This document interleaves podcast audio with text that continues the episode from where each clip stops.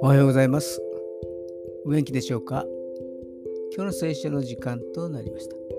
今日の聖書の箇所は、第一ペテロの手紙一章三節第一ペテロ一章の三節でございます。お読みいたします。私たちの主イエス・キリストの父である神が褒めたたえられますように。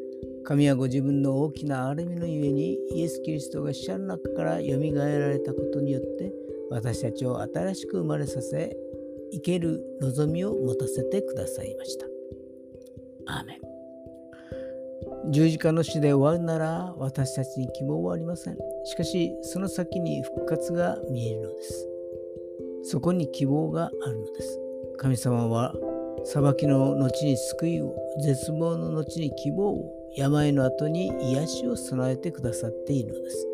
今、困難の中にあったとしても、平安の時やってくるし、悩みの中にあったとしても、希望の光がやがて差し始めるのです。今日も主を見上げて過ごせますように。